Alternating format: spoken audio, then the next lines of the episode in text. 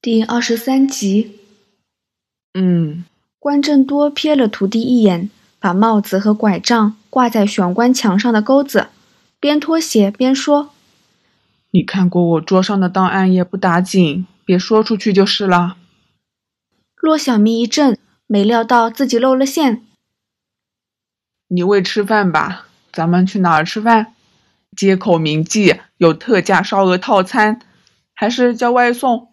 虽然我不大喜欢吃西洋烧饼，但我有披萨的折价券，这个礼拜到期，不用就太浪费了。师傅轻松地说：“师傅，你也在调查乐爷？”骆小明答非所问。我就说过嘛，总部毒品调查科那边要对付他。任德乐十多二十年来在黑道涉及大量毒品交易。毒品调查科一直没证据，结果去年竟然找到证人愿意顶证他，真是踏破铁鞋无觅处，得来全不费工夫。那个蒋福，骆小明想起那份机密文件里的名字。关正多挑起一边眉毛说：“对，他是越南华人，跟东南亚的毒贩有点瓜葛，现在是污点证人。”如果被越南那边的毒贩知道他变节，他应该活不过数天，所以他会和家人在香港以新身份生活。其余的细节我就不能说了。事实上，告诉你这些，我已经违规了啦。对付任德乐要如此大费周章吗？就算放着任德乐不管，新中和都会被红一连吞并吧？骆小明顿了一顿，说：“还是说这个证人还掌握了红一连、左汉强的贩毒罪证？没有，蒋福的证言在香港就只能定乐爷的罪而已，其余能对付的老黑道都已经去世了。”关正多摊摊手。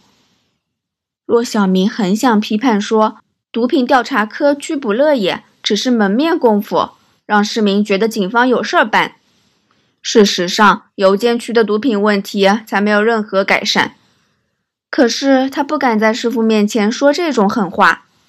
总部毒品调查科的头儿是关正多的旧友，据说两人在七十年代时在九龙区刑事侦缉部共事过。师傅，杀死唐颖的凶手是乐业的手下吗？骆小明不再执着在污点证人的事情上，改口问道：“你已经盘问过乐野吧？你认为呢？”关正多坐在沙发上，从容的反问：“我觉得他不是主谋，但我不肯定他有没有愚蠢的手下，独断独行，为老大出气，然后意外令唐颖坠桥身亡。”一般而言，这个想法很合理。关正多笑道：“不过，根据你目前已知的事实，你仍这样想，就证明你功课做的还不够。我有什么看走眼了？你知道新中和是从红一连分裂出来的吧？嗯。”而新中和近年势力不断被红一连蚕食，不少小弟转投左老板门下，对不对？对。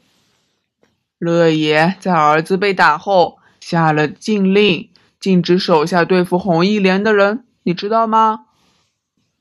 我从情报组那边听说过了。综合上述五点，你认为新中和里仍有那种？不听老大命令、自把自为的家伙吗？首先，年轻的激进派家伙根本不会跟随乐爷出走，只会跟随臭味相投的左汉强，而会做出这种杀人勾当的能干小弟，一早被红一连挖走，留下的就一定是。会忠实执行老大命令的。就算乐爷真的有这种失控的手下，那家伙要杀的该是左汉强，而不是无关痛痒的唐颖。追杀唐颖只会为组织和老大添麻烦，得不偿失。唐颖的死可能是意外啊，那些打手不一定想杀人吧？不杀人的话，拿西瓜刀干啥？切西瓜吗？骆小明想起影片中那些挥动武器的凶徒。从影片看来，那是一开始就打算取人性命的部署啊。关正多淡然地说：“那么，师傅，你认为犯人不是新中和的人？”小明，我今天很累了，你这案子没有什么好推理的，只要抓到有用的线报。让证人作证，再拘捕犯人就是了。黑道的案子，主谋都能置身事外，几乎没有物证可用，唯有找到证人指证才能解决。耐心一点吧。可是师傅，你现在是重案组帮办，有些事情你要独自解决，别老依赖我这个老家伙啦。关正多笑道。你要相信自己，上级提拔你就是信任你的才能。如果连你自己都怀疑自己，又怎可以带领手下呢？骆小明欲言又止，师傅说到这地步，他就不好意思再追问。这一夜，骆小明没有什么收获。关正多似乎对唐颖的案子兴趣缺缺。之后完全没有提过相关的事，加上两人到街口的烧味餐厅用餐，关正多就更像是特意回避讨论案情。若小明猜想，毒品调查科着手处理仁德乐，万一师傅说溜了嘴，把某些情报向那个姓蒋的证人所在之处外泄，就会危及检控程势。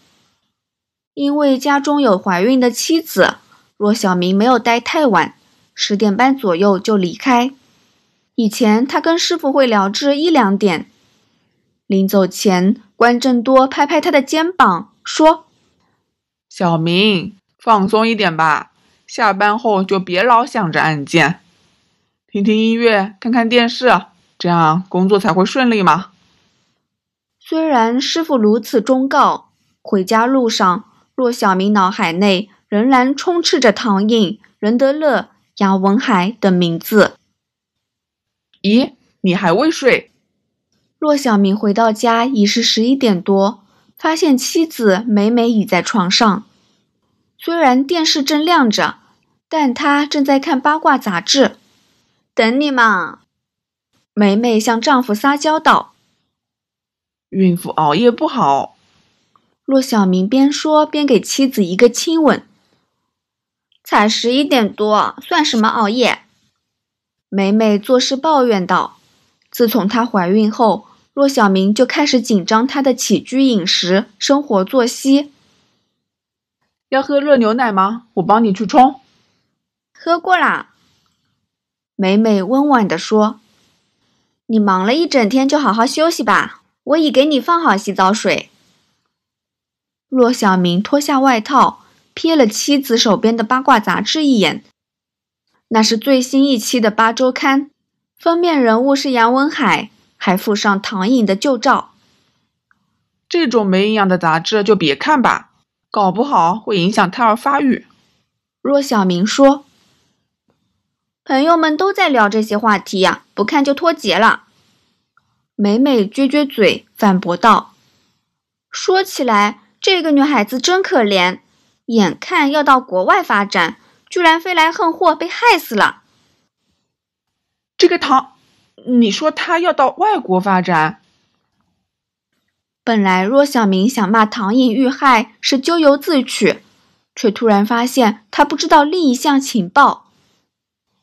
对啊，有朋友的朋友的亲戚是于季，据说有间大型的日本公司相中唐颖。打算高薪挖角，捧他做亚洲区的偶像明星呢。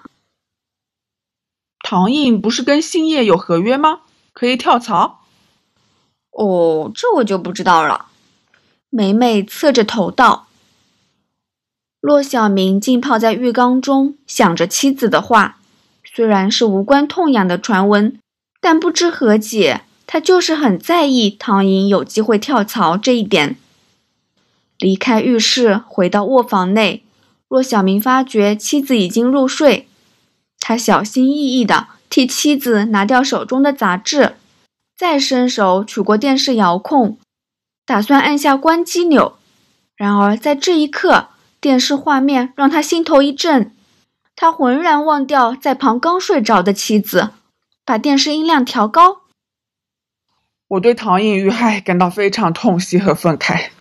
我们失去一位如此有潜质的歌手，不单是星夜的损失，更是全香港乐迷的损失。在电视画面里，被十数支麦克风团团围住，西装笔挺、面容严肃的男人。正是左汉强。骆小明瞧了一下画面角落，这是娱乐新闻节目。下方的文字写着：“兴业左老板反港，首位唐颖事件开枪。”骆小明猜这是一两个钟头前的事。兴业娱乐公司谴责凶徒的暴行，这种罪行令人发指。我们要求警方全力追查犯人。对于有传闻指。唐颖之前跟杨文海先生发生过一些不愉快事件，我本人并不知情。